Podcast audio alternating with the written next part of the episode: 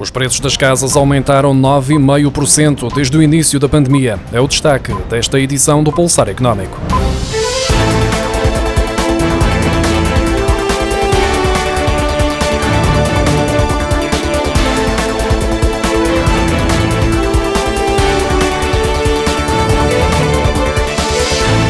Os preços de venda das casas em Portugal aumentaram 9,5% desde o início da pandemia de Covid-19, em março do ano passado, de acordo com os dados divulgados esta quinta-feira pela Confidencial Imobiliário. Após um período de estabilização no primeiro ano da pandemia, com variações acumuladas que não foram muito além dos 2%, a subida dos preços começou a acentuar-se a partir de abril. No quarto mês de 2021, a valorização acumulada desde março de 2020 era de 13,5%. No final de junho, atingia já os 7,2%, acelerando para os 9,5% observados em setembro.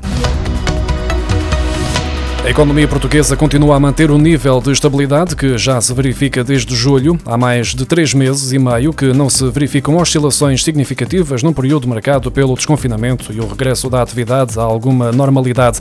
Na semana terminada a 17 de outubro, o indicador de atividade económica mostrou uma taxa de variação em linha com a observada na semana anterior, de acordo com o um relatório divulgado esta quinta-feira pelo Banco de Portugal.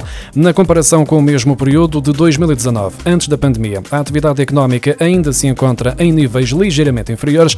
Este indicador, divulgado todas as semanas pelo Banco de Portugal, tem em conta o tráfego rodoviário de veículos comerciais pesados nas autoestradas, o consumo de eletricidade e de gás natural, a carga e correio desembarcados nos aeroportos nacionais e compras efetuadas com cartões em Portugal por residentes e não residentes.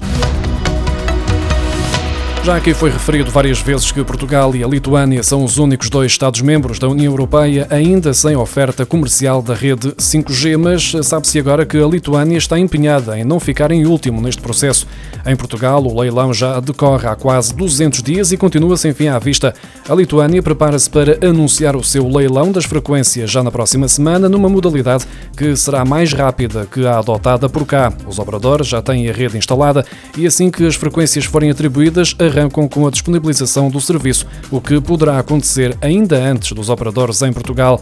Vodafone, Mel e nós também já têm as redes preparadas para o 5G. O problema está no processo burocrático do leilão, que já foi alterado duas vezes pela Autoridade Nacional das Comunicações, com o argumento de que era preciso acelerar o processo, mas não se verificaram alterações. Depois de vários meses em que as operadoras estiveram sozinhas no alerta de que o modelo da implementação do 5G em Portugal está errado desde o primeiro momento, o primeiro-ministro António Costa veio agora assumir no Parlamento que o modelo de leilão que a Anacom inventou é o pior modelo de leilão possível, o que está a provocar um enorme atraso no desenvolvimento da tecnologia em Portugal. De recordar que foi o governo de António Costa que nomeou o atual presidente da Anacom, João António Cadete de Matos, a 10 de agosto de 2017.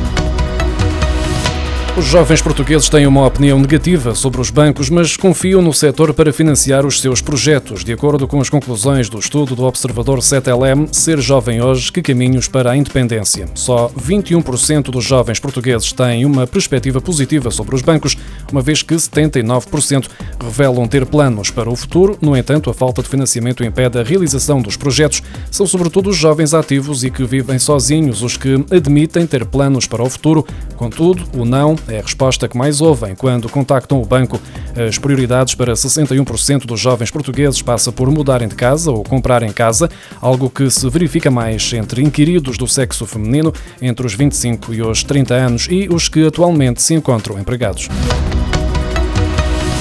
O Governo aprovou esta quinta-feira, em Conselho de Ministros, o pacote legislativo denominado Agenda para o Trabalho Digno, onde se inclui uma medida que impede as empresas com trabalhadores precários de prestar serviços ao Estado. De acordo com a Ministra do Trabalho, Ana Mendes Godinho, se o contrato com o Estado tiver uma duração inferior a um ano, o trabalhador até pode ter um vínculo temporário, mas a sua duração não pode ser inferior à duração do contrato com o Estado.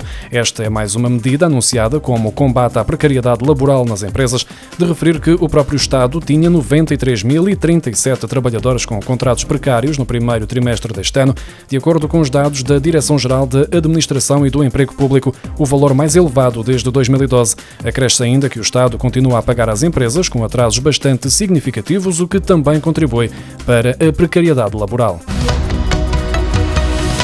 A isenção temporária do pagamento de imposto municipal sobre imóveis para habitação própria e permanente vai passar a ter em conta o rendimento bruto do agregado familiar em vez do rendimento coletável, de acordo com a proposta de orçamento do Estado para 2022.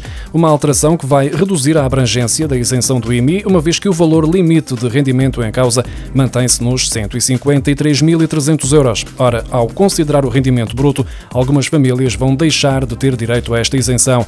Entre as várias isenções do pagamento de IMI inclui-se que é atribuída por um período de três anos a casas destinadas à habitação própria e permanente do proprietário ou do seu agregado familiar. Atualmente, para beneficiar desta isenção, é necessário que a família em causa tenha tido um rendimento coletável para efeitos de IRS no ano anterior ao do pedido da isenção, não superior a 153.300 euros.